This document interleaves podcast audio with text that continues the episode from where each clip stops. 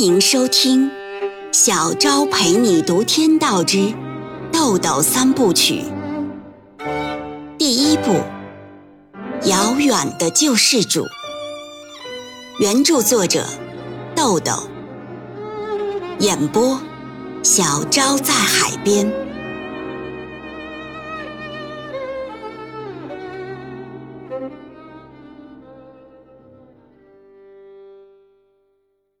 第三十六章。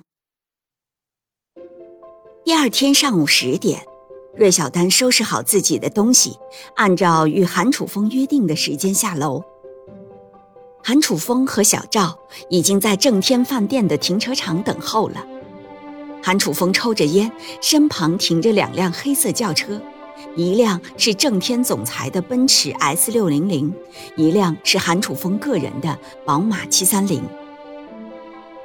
韩楚风等芮小丹走过来，拍了拍宝马车，说：“就是这辆车，行车手续都在车里。”芮小丹把挎包和买的几件新衣服放进车里，关上车门，端详着车说：“哇，真漂亮！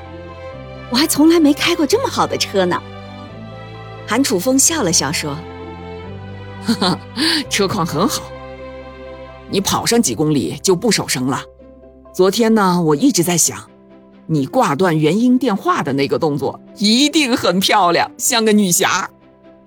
芮小丹客气地说：“韩总，我这次来呀，给你添麻烦了。”韩楚风摆摆手说：“哎，元英借钱的事儿你已经办了，我就不跟着添乱了，只给他带了三十条烟和五万元零花钱。”郑建石呢？四月份回国的时候，从安溪老家给他带了十五斤铁观音。詹妮托建石给他带了二十多张唱片。你回去一说呀，他就知道。茶叶呢，都是小袋儿真空包装，我一直放在冰柜里，品质不会有太大影响的。芮小丹说：“行。”韩楚风说：“你还得赶路，上车吧。”芮小丹朝站在不远处的小赵摆了摆手，示意道别，然后坐进车里，发动车。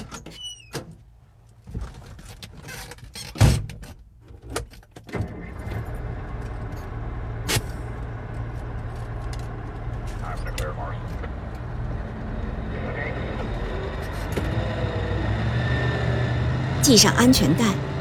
他在检查行车证和养路费等上路手续时，发现车主的名字是韩楚风，而并不是丁元英。但以自己时下的尴尬身份，却也不便多问。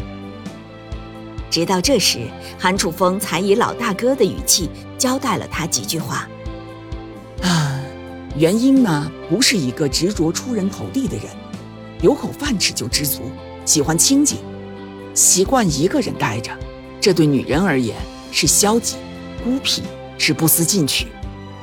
古城不是他的久留之地，他的资金呀，在柏林被冻结了，得到一九九八年五月才能解冻。那时候他就有能力找个地方买个房子，也许就这么无声无息过下去了。元英接受你，就意味着需要重新构建生活模式，这可不是一件简单的事儿啊。韩楚风说完这番话后，替他关上车门，挥挥手示意他开车。芮小丹明白这番话的关照，落下车窗说了一句：“谢谢。”他也向韩楚风挥了挥手，汽车打了一个弯，驶出停车场，汇入了马路上的车流之中。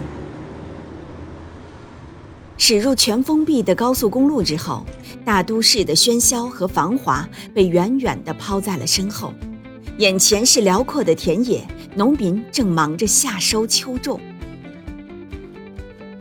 芮小丹无心欣赏沿途的景色，他左手扶着方向盘，右手从提包里拿出墨镜戴上，落下车窗玻璃，强劲的风灌进车里，打在他的脸上。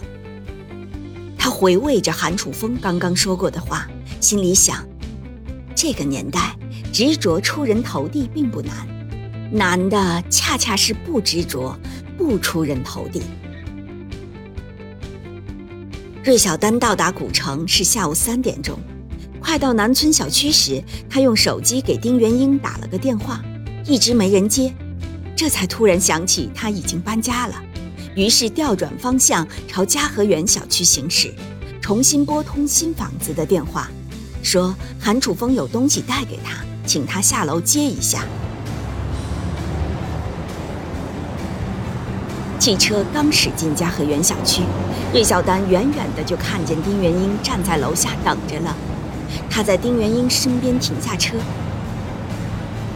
丁元英看着汽车，眼睛里闪过一丝困惑。芮小丹下车，对丁元英笑了一下，算是打招呼了，然后用钥匙打开后舱盖，露出两个用胶带封好的纸箱，对他说：“就是这两个箱子，你搬大的。”丁元英搬起一只较大的纸箱，先上楼了。芮小丹背上自己的包，将汽车锁好，然后搬起另一只纸箱上楼。走到二楼时，丁元英又下来了，接过芮小丹手中的纸箱，两个人一起进到屋里。两人都知道，这是一个尴尬而微妙的时刻。